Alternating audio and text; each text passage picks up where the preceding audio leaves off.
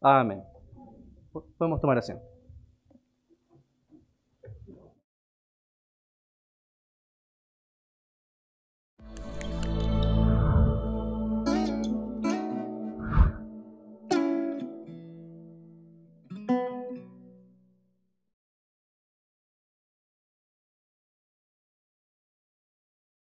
el estudio diligente de ella, eh, Dios nos ha dado el privilegio de poder avanzar como iglesia en el libro de Gálatas. Y sin duda, a través de los libros que nos ha permitido avanzando, mucha riqueza en cuanto al conocimiento de Dios empieza a ser arraigada de nosotros, pero también muchos desafíos que tienen que ver con la práctica de lo aprendido, con el desafío de querer ser fieles y responsables de lo que nos enseña. Y obviamente Dios nos ha dado la posibilidad de ir verso a verso estudiando este libro de los Gálatas y llegar a esta sección que va a cubrir el capítulo 3 desde el versículo 19 en adelante con esta nueva interrogante que de parte de Dios será respondida obviamente en escritura de Pablo al libro de los Gálatas. Permítame contextualizar algunas cosas que son importantes para poner, poder meternos de lleno a la sección que nos convoca en esta tarde. Los judíos tenían y tienen hasta el día de hoy una fuerte adhesión al concepto de la ley y obviamente también una fuerte adhesión al concepto del legislador, en este caso particular Moisés. Y cómo no tenerlo si eventualmente sabemos que fue el propio Dios quien se encargó de entregar la ley y obviamente de llamar a Moisés para cumplir el rol que llevó adelante. Ahora el problema en la práctica no tenía que ver con la importancia que la ley o que Moisés tenían, sino necesariamente el problema estaba arraigado en el propósito que ellos le daban tanto a Moisés como a la ley que había sido establecida por Dios. Para los judíos, la ley era una manera de obtener la salvación. De hecho, ellos establecían aquello a través de sus actos y a través de lo que estaban profesando hacia otros. Enseñaban que era fundamental para poder ser salvo el hecho de dar cumplimiento férreo a la ley que Dios había establecido.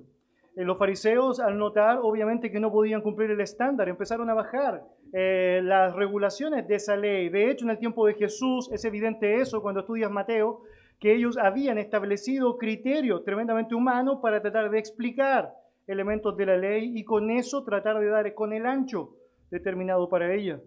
Pero lo cierto es que, francamente, sabemos, no podían llevarla adelante. Aún en la iglesia primitiva esto fue evidente. De hecho, los Gálatas eso se hace muy palpable. Em, judíos tratando de imponer a los gentiles que conocían por la fe a Jesucristo, que no era suficiente aquello para ser salvos, sino que necesitaban cumplir con los ritos como la circuncisión o como las normas de la ley que Dios había determinado.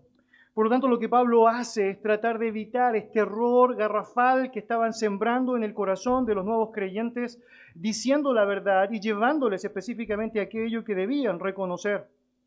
Para ser prudente en cuanto a la argumentación, Pablo va a las escrituras, como tú y yo deberíamos ir. Y de hecho a estos judaizantes que son parte de la iglesia allá en la zona de Galacia, les menciona algo que podría ser reconocido para ellos. Recuerda la historia de Abraham y les dice, mire, Abraham, él fue salvo porque creyó a Dios. Es decir, aquello que le justificó ante Dios fue su fe depositada en el Dios Altísimo.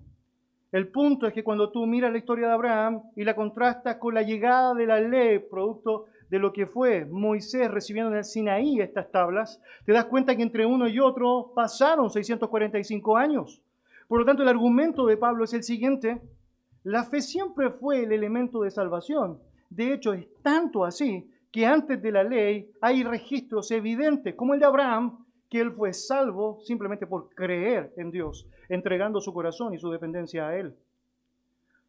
Dicho eso, los judíos, asumiendo que eso tenía algo de sentido, empezaron entonces a buscar una explicación para justificar su propio punto. Entonces dijeron lo siguiente, sí, está bien, es cierto, es decir, Abraham creyó a Dios y le fue contado por justicia, pero Dios no tomó mucho tiempo para darse cuenta que eso no era suficiente para la salvación. Entonces perfeccionó la salvación a través de mandar la ley, para que así las personas realmente pudiesen llegar a la presencia de Él a través de la fe y a través de cumplir con la ley. Y aunque eso tenía cierto sentido de lógica, si tú lo escuchas por primera vez, obviamente todo lo que Pablo ha tratado de explicar en el libro y lo que la Biblia nos enseña es que la promesa de la salvación es tan perfecta que no necesitas absolutamente nada para tratar de perfeccionarla. Obviamente Pablo quiere dejar en claro que la ley no tenía el valor salvífico que muchos querían otorgarle, sino que otro valor que obviamente Dios había determinado en su palabra. Obviamente eso hizo que muchas personas tuviesen una enemistad frente a los creyentes y en particular contra Pablo. De hecho, si tú sigues la historia, te das cuenta en pasajes como estos, el que ya está en Hechos capítulo 21, eh, en donde el texto dice eh, algo bien interesante de lo que era la catalogación que se le daba allá a Pablo. Eh, ellos decían, por ejemplo, lo siguiente con respecto a él. Este es el hombre que por todas partes enseña a todos en contra, entre otras cosas, de la ley. Entonces lo que Pablo quiere hacer es mostrarles, miren, no es un problema con la ley, el problema es que ustedes no han definido correctamente el énfasis y el foco, el propósito que Dios le asignó a ella. Es evidente que si hablamos de salvación es la fe, lo que logra aquello. De hecho, Pablo va a haber dicho en los Gálatas que todos aquellos que creemos en Jesucristo somos hijos de Abraham por la fe. Así como él creyó a Dios y le fue contado por justicia, todas las personas en la historia de la humanidad que han creído en Dios y en particular desde el comienzo de la iglesia han creído en Jesucristo como el objeto, el único nombre de abajo del cielo dado a los hombres en quien podemos ser salvos, han sido justificados. Lo que sí es cierto es que es sumamente necesario que podamos comprender cuál es el propósito, cuál es el foco. Esto es lo que quiere enseñar Pablo, de este elemento llamado ley, de esta realidad llamada ley. De hecho, así como se llama a los que son hijos de Abraham por la fe, hijos de Abraham, no conocerás en la Biblia alguna catalogación como hijos de Moisés por la ley, porque francamente nunca fue el propósito de la ley establecer un patrón de conducta para la salvación, sino que había algo más que estaba arraigado allá. Para ser mucho más explícito con ustedes, la Biblia nos da evidencia bien palpable de que la salvación de Moisés y la vida de Moisés no consistió en las obras de la ley. Mm, francamente no podría haberlas cumplido, tal como tú y yo ya sabemos. La salvación y la vida consistente de Moisés se debió a la fe. Leo para ustedes, por ejemplo, Hebreos capítulo 11, versículo 24. Dice, por la fe, Moisés, hecho ya grande, rehusó llamarse hijo de la hija de Faraón, escogiendo ser maltratado con el pueblo de Dios que gozar de los deleites temporales del pecado, teniendo por mayores riquezas el vituperio de Cristo que los tesoros de los egipcios porque tenía puesta la mirada en el galardón. Verso 27, por la fe dejó a Egipto, no temiendo la ira del rey, porque se sostuvo como viendo al invisible. Verso 28, por la fe celebró la Pascua y la aspersión de la sangre, para que la que destruía a los primogénitos no los tocase a ellos. Por la fe pasaron el mar rojo como por tierra seca, e intentando los egipcios hacer lo mismo, fueron ahogados. Obviamente la fe, la fe, la fe, la fe ha sido el elemento vital para la salvación de las personas, pero también es el elemento que acompaña a los creyentes en todo su diario vivir, en todo su accionar. Es lo que manifiesta finalmente la evidencia de lo que realmente hay en tu vida y en mi vida. Lo que vamos a ver en esta tarde es como Pablo da respuesta a esta pregunta. ¿Qué podría ser bien natural? Bueno, ¿para qué sirve la ley entonces? ¿Cuál es el propósito de esta? ¿Cuál es el foco que debemos considerar nosotros cuando pensamos en la ley? ¿Dónde debemos poner nuestro punto? cuando la miramos a ella. Y bueno, obviamente, confiamos en la gracia del Señor para ayudarnos a responder bíblicamente aquello. Acompáñame en su Biblia, a Gálatas capítulo 3. Y los versos que nos citan hoy son desde el 19 hasta el 22. En Gálatas capítulo 3, versos 19 al 22.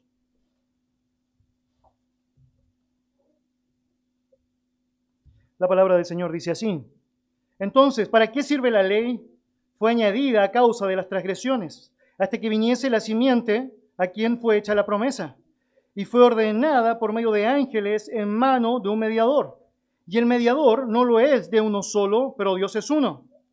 Luego la ley es contraria a las promesas de Dios en ninguna manera, porque si la ley dada pudiera vivificar, la justicia fuera verdaderamente por la ley mas la escritura lo encerró todo bajo pecado, para que la promesa que es por la fe en Jesucristo fuese dada a los creyentes. Acompáñame en oración. Dios te damos gracias por convocarnos, Señor, hoy día a poder escuchar esta porción de tu palabra. Estamos seguros, Señor, que tienes el control soberano sobre todo y sobre todos. Por lo tanto, es evidente que sabemos que cada uno de los que estamos acá fuimos convocados por ti, Señor, para escuchar esta porción específica. Señor, ayúdanos a poner nuestro corazón donde debe estar estar dispuestos a aprender de tu palabra viva, Señor, de poder entender cuáles son aquellos elementos que mencionas a través de este relato que deben ser palpables en nosotros. Ayúdanos a ser confrontados como tu palabra sabe confrontar. Ayúdanos, Señor, a ser enseñados como tu palabra sabe enseñar. Y ayúdanos, Señor, a ser desafiados a vivir conforme a lo que tu palabra, Señor, nos desafía, Señor, a llevar a la práctica. Señor, gracias por darnos el privilegio de tener tu palabra segura, Señor, en la que podemos depender y poder, Señor, a través de ella establecer los criterios de vida y de conducta, Señor, que queremos llevar a la práctica. Gracias, Dios, por tu verdad y te ruego me ayudes a ser fiel al texto bíblico en el nombre de Jesús. Amén. Amén. ¿Cuáles son las razones de la ley? ¿Por qué está la ley? ¿Cuál es el propósito de esta? Son cuatro elementos que podemos desprender a través de estos versículos que Pablo dará en respuesta a aquella interrogante. En primer lugar, para evidenciar el pecado. Nota verso 19 allá de Gálatas 3. Dice el texto, entonces, ¿para qué sirve la ley? Luego responde, fue añadida a causa de las transgresiones o para definir las transgresiones, como dice allá el texto. La verdad bíblica es que la ley tenía un propósito palpable. Este propósito era el de dejar en evidencia el hecho de que las personas eran pecadores, de que tú y yo somos pecadores. La ley vino para establecer los criterios en donde yo sé realmente que estoy fallando o no fallando a lo que sea determinado. Permítame explicarlo así. En el comienzo, tú sabes, Adán y Eva pecaron. El pecado se vio reflejado básicamente por el hecho de que ellos despreciaron cuál había sido el mandato de Dios. El mandato de Dios fue este, no comerás del fruto del árbol de la ciencia del bien y del mal. Por lo tanto, la obediencia del hombre eh, y el pecado del hombre estaba en juego en relación a cómo respondían frente a esta determinación. Comía del fruto, desobedecía y obviamente era responsable por eso. O no comía del fruto y obviamente seguía viviendo en obediencia hacia Dios. Ese era el único criterio establecido en cuanto a un no que las personas podían o debían tener atento en su propia vida y corazón. Obviamente usted y yo sabemos, ellos pecaron. Y las consecuencias del pecado al haber desobedecido a la voz de Dios implicó el hecho de la muerte entrando en su propia vida. Muerte espiritual, una separación directa de Dios, muerte física, prontamente ellos iban a morir, no iban a vivir permanentemente o eternamente. Y también sabemos, obviamente allá, esa separación directa en la comunión que se establecía permanentemente hacia el Dios del cielo y de la tierra.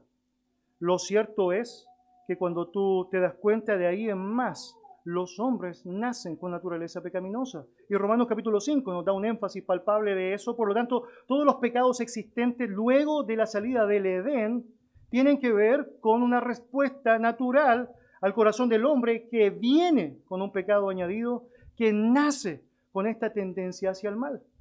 Por lo tanto, tenemos en la historia de la humanidad un pecado determinado por dejarse llevar por su propio criterio y no oír a la voz de Dios, Adán y Eva, y luego pecadores que están viviendo en consecuencia y coherencia con ser pecadores a lo largo de la historia hasta que llega la ley.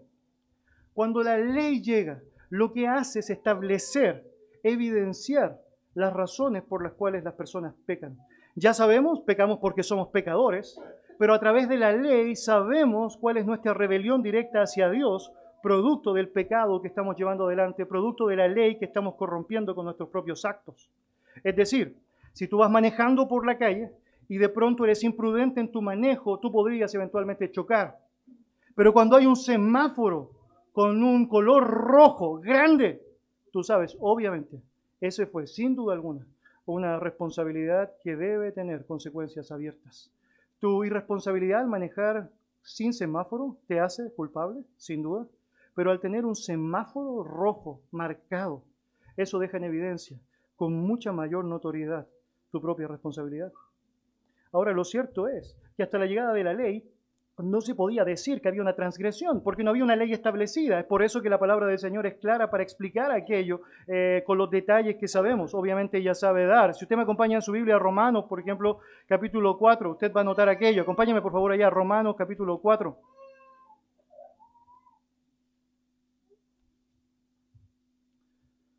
Romanos capítulo 4, versículo 15. La palabra del Señor dice así, pues la ley produce ira, sabemos obviamente, ¿no? Porque eres un transgresor de la ley. Al tener la ley, eres responsable, eres rebelde contra lo que Dios hizo. La ira de Dios obviamente viene sobre ti. Pero nota lo que sigue diciendo, pero donde no hay ley tampoco hay transgresión, porque no había nada que podría ser quebrantado. Simplemente el hombre antes de la ley vivía en coherencia con su naturaleza muerta, es decir, haciendo el mal, haciendo el mal. Avance por favor a Romanos capítulo 5. Mire allá cómo sigue siendo clarificado este punto. Romanos capítulo 5, versículos 13 y 14. La palabra del Señor dice así. Pues antes de la ley había pecado en el mundo. Obviamente lo había, sabemos, naturaleza pecaminosa. Pero donde no hay ley, no se inculpa de pecado. No obstante, reinó la muerte desde Adán hasta Moisés, aún en los que no pecaron a la manera de la transgresión de Adán, el cual es figura del que había de venir. Lo cierto es que después de Adán nadie pecó de la manera que él pecó. ¿Por qué? Ya no existía esta norma de Dios, ya no existía el árbol de la ciencia del bien y del mal. Pero las personas murieron igual. ¿Por qué murieron? Bueno, por el pecado arraigado en su propia naturaleza. Y porque fueron consistentes con eso, viviendo inclinados directamente hacia el mal. Lo cierto es que cuando la ley aparece entonces, se hace explícito el hecho de que había transgresiones abiertas hacia Dios. Es evidente, según la palabra del Señor, que ahora hay claras marcas de que estás pecando, no hay duda alguna. Esto no es subjetivo, has ido en contra de las normas de Dios. Mire cómo Pablo lo explica. Avance, por favor, a Romanos capítulo 7. En Romanos 7 lo que va a hacer Pablo allá es explicar a través de esta sección autobiográfica lo que realmente ha sido su lucha con el pecado y lo que realmente ha sido su experiencia allá. Dice Romanos 7, versículo 7 en adelante. ¿Qué diremos pues? ¿La ley es pecado? En ninguna manera. Pero yo no conocí el pecado sino por la ley. Note lo que está diciendo. Obviamente él no está diciendo que no era pecador, él siempre pecó, pecó, pecó, eso era parte de su naturaleza. Pero no conoció, no se dio cuenta cuál era su pecado hasta que conoció la ley. Y mire cómo lo ilustra. Dice allá, porque tampoco conociera la codicia si la ley no dijera, no codiciarás. ¿Nota eso? ¿Me explico? Es decir, lo que la palabra del Señor quiere que nosotros entendamos es que la ley estableció el criterio de nuestras faltas. Soy responsable ante ella. Así como usted sabe, obviamente que la mentira es un pecado porque Dios dijo, no mentirás. Así, Pablo se dio cuenta la codicia era malo, se dio cuenta que era una deshonra hacia Dios cuando se dio cuenta que la ley decía, no codiciarás. Mas el pecado, dice el texto, tomando ocasión por el mandamiento, produjo en mí toda codicia, porque sin la ley el pecado está muerto. Y yo sin la ley vivía por un tiempo, pero venido el mandamiento, el pecado revivió y yo morí. Queridos, si quisiéramos ilustrar esto de manera específica, debería decir que el pecado, en este caso, o la ley en relación al pecado, funciona como una lupa. La palabra del Señor dice que por medio de la ley es el conocimiento del pecado. Cuando tú tomas una lupa, tú sabes que lo que va a hacer no es inventar una nueva realidad, sino que lo que va a hacer va a ser dejar en evidencia aquello que ya está. Si tú tomas una prenda de tu ropa que tiene un montón de manchas, tú debes saber, esas manchas serán reflejadas por la lupa. Las manchas ya están.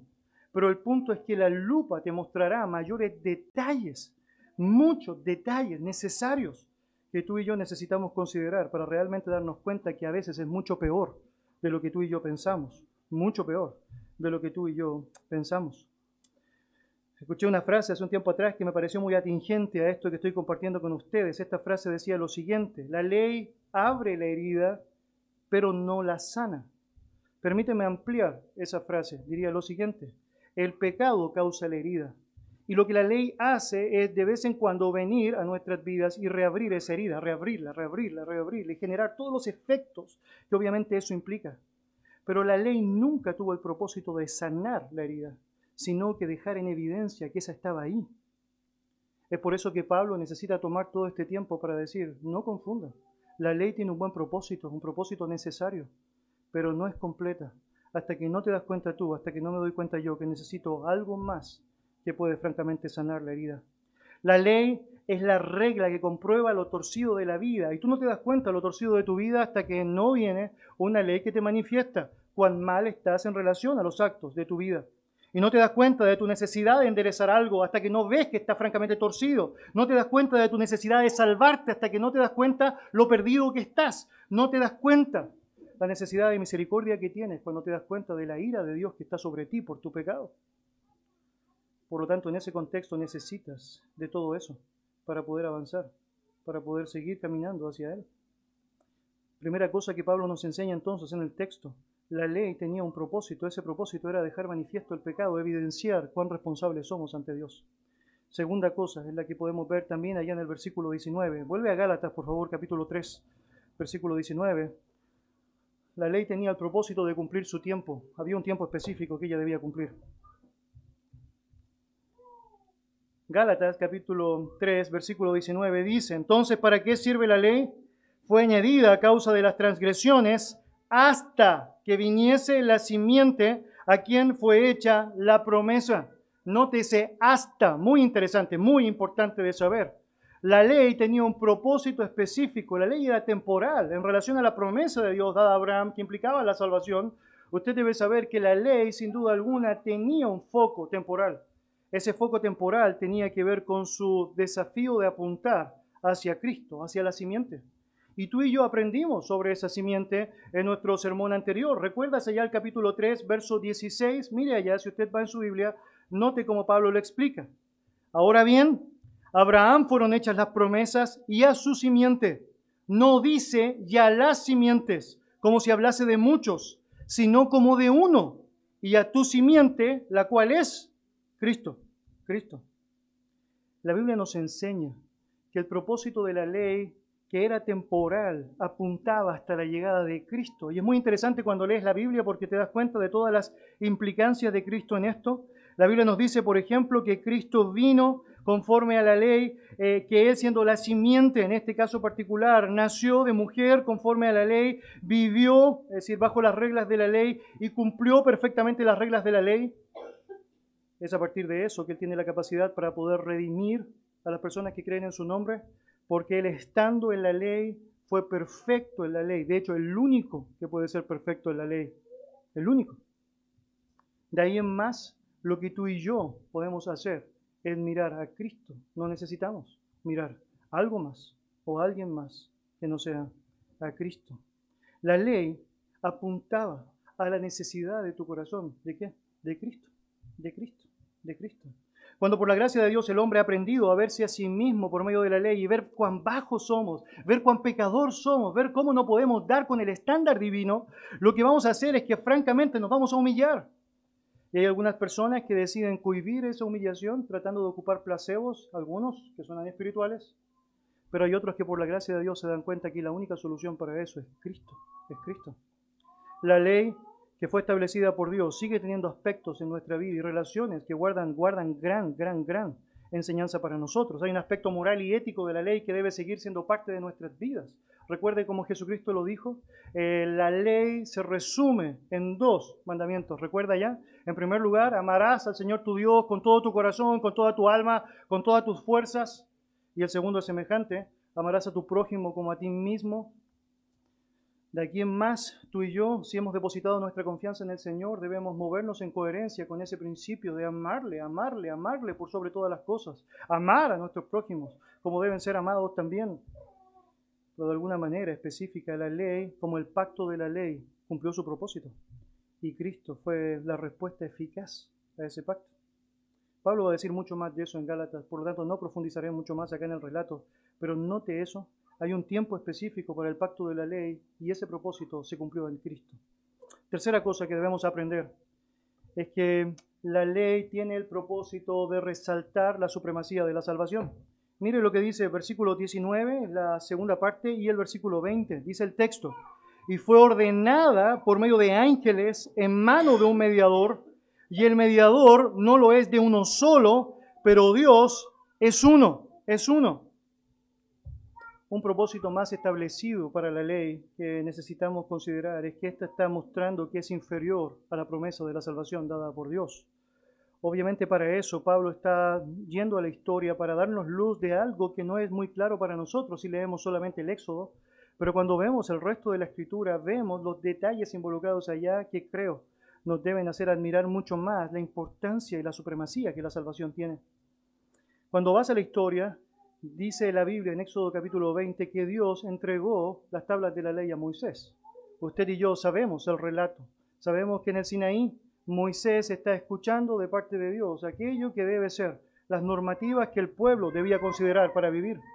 Pero cuando tú vas al detalle explícito, lo que la palabra del Señor nos enseña es que hubo detalles en ese episodio. Dios utilizó un medio para entregar esas tablas a Moisés. De hecho, otra vez, nota como dice el texto allá, y fue ordenada por medio de ángeles en mano de un mediador.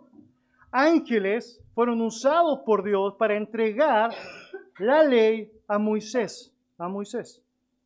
La palabra nos enseña eso de manera muy explícita en otros pasajes. Cuando ves, por ejemplo, el libro de Hechos, capítulo 7, Esteban antes de morir lapidado por judaizantes, muy interesante. Él cuenta la historia del pueblo de Israel para llevarles a Cristo. Esto es algo precioso. Leer el testimonio de un hombre antes de morir de la manera, de la manera que es expresada allá, es algo increíble. Y él narra detalles de la historia y menciona entre este discurso lo siguiente.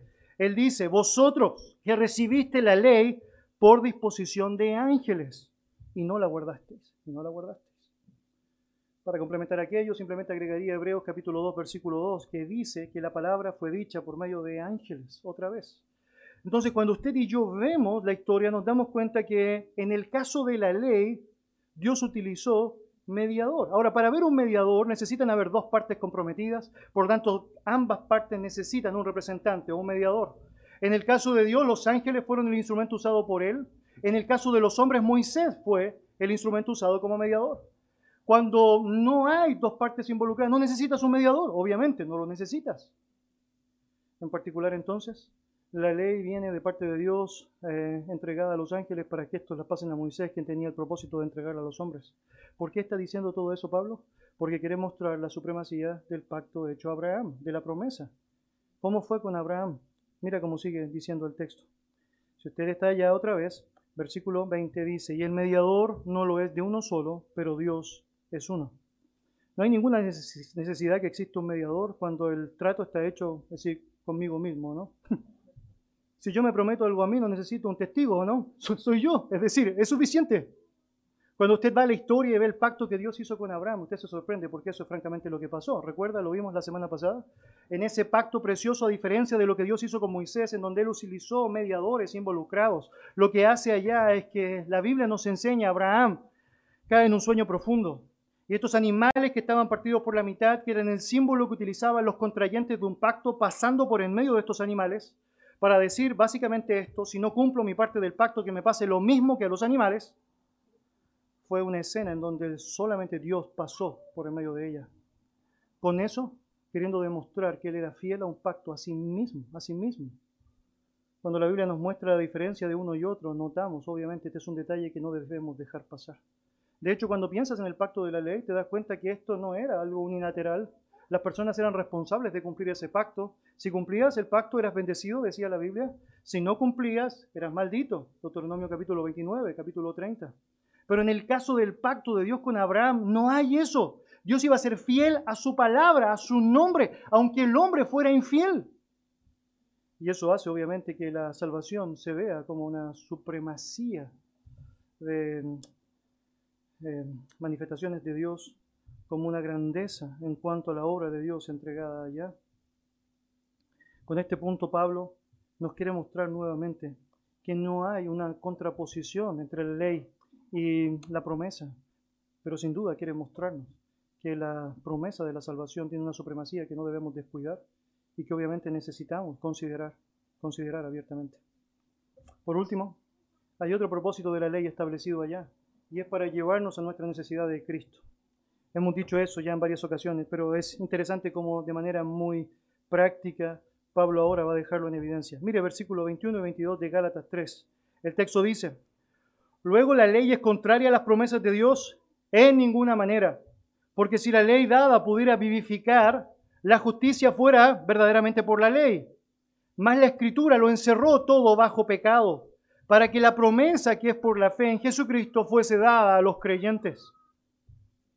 Nosotros somos personas de extremos, esa es la verdad. Nos cuesta mucho ser concretos o definidos en algo. Nos tendemos a pensar siempre que algo puede ser peor de lo que es o a veces puede ser mejor de lo que es. Y bueno, esto es lo que francamente está pasando allá. Pablo está aclarando el criterio, está señalando el punto y está diciendo, obviamente, la ley tenía un propósito definido. Entonces lo que puede surgir en la mente de aquellos que están leyendo eso, sin querer ser cuidadosos y diligentes en el texto, es esto, ya está bien, la ley tiene un valor, pero la ley está contradiciendo las promesas entonces, no tiene sentido. Las dos están ofreciendo un camino de salvación, entonces por lo tanto decir hay una contradicción en lo que está señalándose allá. De hecho, esa es la pregunta que está respondiendo ahora Pablo. Luego la ley es contraria a las promesas de Dios. Es decir, ¿es la ley una contradicción abierta a las promesas establecidas por Dios? ¿Dios se contradice a sí mismo al establecer dos caminos paralelos para el mismo fin que es la salvación? Y la respuesta de Pablo es evidente, ¿no? En ninguna manera, por ningún motivo, bajo ninguna perspectiva.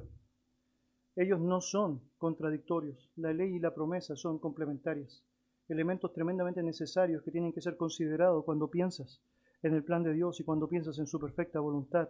Ambas tienen relación y tienen un propósito divino que Pablo se va a encargar de aclarar. Ahora cuando lees el relato de Pablo, te das cuenta de su sabiduría, ¿no? impresionante, obviamente explicable, la inspiración del Espíritu Santo. Él le muestra precisamente a los judaizantes que quienes estaban generando una contradicción eran ellos, no era ni la Biblia ni él al profesar lo que la Biblia enseñaba. Mira lo que dice allá la siguiente frase, verso 21. Em, dice, porque si la ley dada pudiera vivificar, la justicia fuera verdaderamente por la ley. Con esto Pablo explica lo siguiente. Mire, si realmente el propósito de la ley hubiese sido dar vida, no hay necesidad de la promesa, ¿no? ¿Para qué? Simplemente cumple la ley y tienes vida. Si el propósito de la ley hubiese sido salvar, simplemente obedece la ley y te salvas, y te salvas. Pero nunca en la mente de Dios el propósito de la ley fue salvar. Por lo tanto, obviamente era necesario que existiese la promesa. Necesario que existiese la promesa. Ahora con eso Pablo está mostrando que son precisamente ellos, los judaizantes, que estaban enseñando algo que era contradictorio. Finalmente estaban creyendo en dos caminos paralelos de salvación. Ellos decían, la fe sí es importante, debes tener fe en Jesús, pero también debes cumplir la ley. Y no existen dos caminos, queridos. Solamente hay un camino, una verdad, una vida. Lo sabemos. Jesucristo. Y no hay una manera en la cual personas podrían generar un camino alternativo para llegar a Él, porque cualquier intento de eso em, sería como proverbios. Hombres o caminos que al hombre le parecen derecho, pero no dejan de ser otra cosa que un camino de muerte, de muerte. Entonces, ¿cómo armonizan ambas cosas? ¿Dónde está la armonía real entre la ley y la promesa? Y bueno, Pablo responderá a eso en la siguiente frase, versículo 22. El texto dice, más la escritura lo encerró todo bajo pecado, para que la promesa hecha en la práctica es encerrar todo bajo pecado. Muy interesante. Cuando tú piensas en esa palabra encerrar, en el griego hay una definición que es increíble. La definición literal es encarcelar de una manera que no puede ser liberado. Sujetar, asegurar con llave, trancar, hacer prisionero. Obviamente la terminología de encerrar por el pecado, todo el mundo. Y la ley es quien cumple precisamente la función de dejar al hombre absolutamente convicto de ese pecado. Que el hombre sepa de su responsabilidad. La ley tiene el propósito de mostrarte a ti y a mí que somos culpables. Responde. Sabes que has deshonrado a Dios, sabes que no le has adorado como el único Dios verdadero, sabes que te has hecho ídolos. Y cuando la ley te pone en esa posición, tienes la posibilidad de humillarte y darte cuenta que necesitas ayuda, ayuda.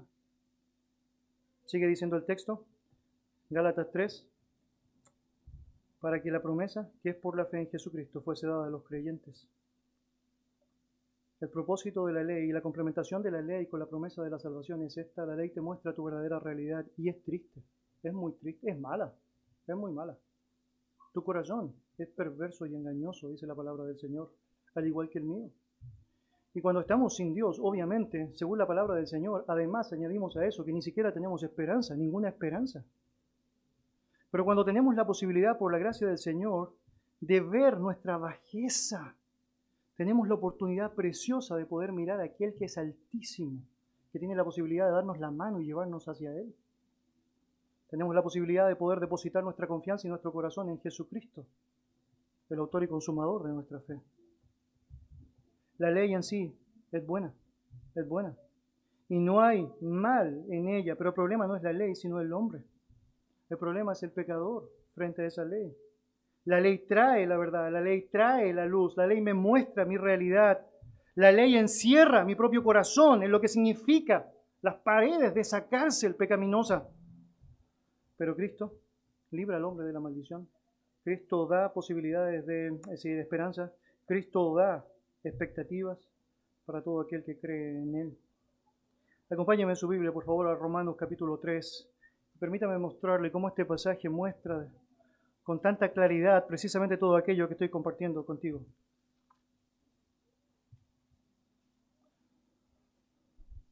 Romanos capítulo 3.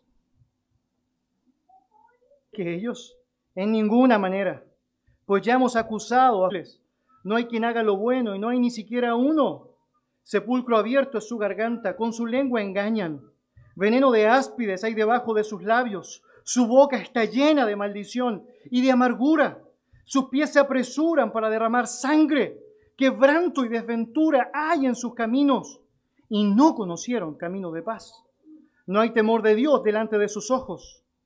Pero sabemos que todo lo que la ley dice lo dice a los que están bajo la ley para que toda boca se cierre y todo el mundo quede bajo el juicio de Dios. ¿Nota lo que está diciendo? Es decir, eres inexcusable, eres pecador, sí, absolutamente pecador, sí. Y todo eso que aparece allá es como estar diciendo, soy culpable, soy absolutamente culpable, culpable. Verso 20, ya que por las obras de la ley ningún ser humano será justificado delante de él, porque nunca el propósito de la ley fue justificar, sino mostrar la realidad del pecado por medio de la ley es el conocimiento del pecado. Verso 21, pero aparte, o ahora, aparte de la ley, se ha manifestado la justicia de Dios, testificada por la ley y por los profetas. La justicia de Dios por medio de la fe, por su gracia, por su gracia, de darnos cuenta a través de la gracia de Dios cuán malos somos. Y Dios ha provisto la posibilidad para que tú y yo nos demos cuenta que tenemos una esperanza, a pesar de nuestra bajeza, a pesar de nuestra bajeza, a pesar de nuestra bajeza. El propósito de la ley, hermanos, es, evidente a lo largo de la escritura. Obviamente Dios estableció todo eso con un fin, con una meta clara establecida. Él quería que nosotros fuésemos convictos de nuestra propia realidad y entendiésemos nuestra necesidad de Él. Que fuese notorio para nosotros el hecho de que no podemos seguir. Y si analizas un poco tu vida, probablemente algo de eso es evidente en tu relato de conversión. Cuando te das cuenta, no puedo hacer nada, no puedo llegar a ningún lugar, no puedo avanzar tranquilo si francamente Dios no está conmigo? Jesucristo es la provisión propicia y preciosa y la ley apuntaba allá para que todas las personas a lo largo de la historia pudiesen poner su mirada y su confianza en el verdadero. Creo que pueden ser muy prácticas para ti y para mí al considerar nuestra propia realidad ante Dios. En primer lugar, diría que hay mucho que aprender de Dios. No sabemos mucho realmente. Por más que nos esforzamos por saber de Él, por aprender de Él, por más que ponemos en nuestro estudio bíblico, el deseo de conocer de los atributos y el carácter y la persona de Dios. Y seguimos conociendo y animándonos con saber de su presencia, su gracia, su gloria. Aún siempre hay mucho más, mucho más que podemos saber de Él. Y obviamente mientras más sabemos de Él, más nos llenamos de admiración. El mundo está lleno de críticos, críticos que están diciendo permanentemente que la Biblia está llena de contradicciones, que hay errores involucrados allá, que hay ideas que están desconectadas unas de las otras, que no tienen propósito. Muy interesante, los mismos críticos que no pueden usar la Biblia para mostrar esa acusación, están declarando aquello que suena muy popular a la mente caída. Pero lo cierto es que mientras más tú y yo nos damos cuenta de la Escritura, más notamos la grandeza de su conexión. Cuando tú ves la ley y la gracia, la ley y la salvación, y aparentemente en la mente de muchos, incluso quizás muchos de nosotros, hay una aparente contradicción entre una y otra, pero lo vemos a la luz de la verdad, nos damos cuenta que no era otra cosa que el plan de redención siendo manifestado paso por paso, tal como Dios quería que tú y yo lo conociésemos. El plan de redención de aquellas personas que creen en Cristo, que comienzan aceptando su bajeza y su necesidad de Cristo. Al contrario de lo que muchos pueden decir, la fidelidad de Dios se manifestó por medio de su palabra fiel. Si su palabra no es fiel, Dios no es fiel. Dios es fiel. Su palabra es fiel. Y mientras más estudias sobre ella, más te das cuenta de lo asombroso que es meditar en el carácter precioso de nuestro Dios. Dios cumple sus propósitos de manera perfecta. Y pensar en eso es algo muy esperanzador. Es algo que nos debe llenar de admiración, de humillación y de admiración a nuestro Dios. Tenemos que valorar a Cristo, sin duda alguna. Valorar a Dios, valorar a Cristo, venerar la gracia que abrió nuestros corazones para recibirlo. Es algo impresionante, es algo impresionante. La enseñanza de la ley es que dependemos absolutamente de la gracia. Esa es la enseñanza de la ley, es que dependemos de la gracia. Pero si Cristo no hubiese venido, no sirve de nada, de nada. Cristo estuvo dispuesto a venir y ¿sabe por qué? porque donde abunda el pecado, sobreabunda la gracia. Qué bendito, qué bendito. En segundo lugar, diría que no siempre meditamos en la tremenda maldad que hay en nuestros miembros. Y no agradecemos a Dios por proveer la ayuda necesaria para ello. No, no, no siempre estamos pensando en eso. Muchas veces pensamos que la ley es una buena marca para que aquellos que son incrédulos se den cuenta de cuán malos son. Y es cierto, es una buena ayuda para aquellos que son incrédulos, para que ellos se den cuenta de lo malo que son, pero también es una buena ayuda para que tú y yo nos demos cuenta de cuán malos somos. Somos malos, somos, seguimos siendo malos. Pablo dijo así, es decir, miserable de mí, ¿quién me librará de este cuerpo de muerte? Porque queriendo hacer lo bueno no lo hago y es como, ¡ah! ah esta lucha permanente que existe allá. No siempre meditamos en la tremenda maldad que existe en nosotros y así como debemos mirar a Cristo en humillación, viendo nuestra bajeza cuando no somos creyentes para poder alcanzarle a Él. Necesitamos seguir mirando a Cristo para nuestra santificación cuando somos creyentes, para seguir avanzando hacia Él, para seguir creciendo hacia Él. Por eso necesitamos evangelizar nuestra propia vida, nuestra propia mente todos los días y recordar cuán pecadores somos y cuánto perdón hay en Dios, quien es amplio para perdonar y a quien podemos acudir permanentemente, permanentemente. Tenemos que admitir que hay un montón de raíces de independencia, de orgullo, de desconfianza que aún necesitamos desterrar. Y para eso necesitamos a Cristo, a Cristo, confiar en Cristo, confiar en Cristo. Por último y en tercer lugar diría que es tremendamente importante no olvidar las lecciones que hemos aprendido para lo que es nuestra predicación del Evangelio de Jesucristo. El Evangelio en la actualidad por muchos ha sido eh, francamente tergiversado. Muchos han pensado que una buena manera de presentar ese Evangelio es tratar de decirle a las personas aquello que las personas necesitan escuchar. Pero permítame decirle, decir, eso no salva absolutamente a nadie. Porque la buena noticia del Evangelio existe porque había una mala noticia primero, de que somos convictos de pecado, estamos perdidos, estamos absolutamente perdidos. Por lo tanto, lo que la persona necesita escuchar en primer lugar no es cuán hermoso es el cielo o cuán preciosa es la oportunidad que tienes para no tener nunca más un problema en tu vida, sino asumir que ahora tienes un problema, ya tienes un problema que es eterno y tiene que ver con tu alma. Y para eso necesitas reconocer que eres un pecador, que eres un pecador. No se engañe tratando de decir aquello que las personas quieren escuchar. Esto es algo que la gente no quiere escuchar, pero lo necesita, lo necesita no necesita.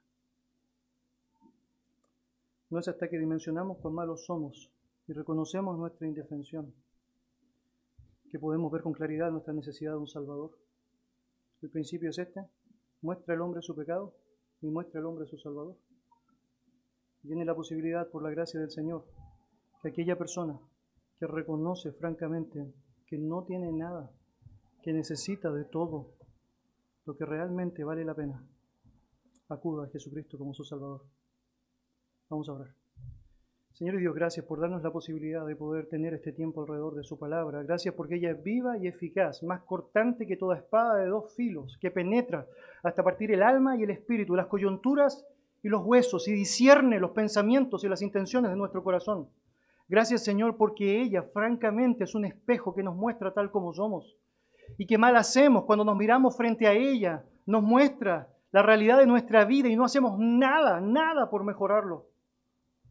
Pero bien hacemos cuando somos oidores y hacedores de esta, viendo la realidad de nuestra propia existencia, la realidad de nuestro propio corazón, y empezamos con la ayuda de ese espejo a modificar, a corregir, a arreglar aquello que tiene que ser arreglado. Señor, gracias porque a través de tu palabra nos muestras la perfección de tu carácter, la perfección de tu ser, Gracias Señor porque la perfección de tu plan se hace evidente y explícito también. Y podemos ver cómo la ley nos ayuda tanto, Señor, para saber cuán malos somos. Y tu gracia nos ayuda tanto, Señor, para ver cuán grande eres tú. Gracias Dios por darnos la oportunidad de poder acudir a ti, de poder encontrar en ti el oportuno socorro, de poder encontrar en ti la ayuda necesaria y propicia para nuestras vidas. Gracias Señor por poder encontrar en ti todo lo que necesitamos para esta vida y piedad, Señor y todo lo que otros necesitan que puede salir de nuestra boca. Gracias Dios por este tremendo tiempo, Señor, alrededor de tu verdad. En el nombre de Jesús, el bendito por los siglos de los siglos. Amén. Amén. invito a ponerse de pie.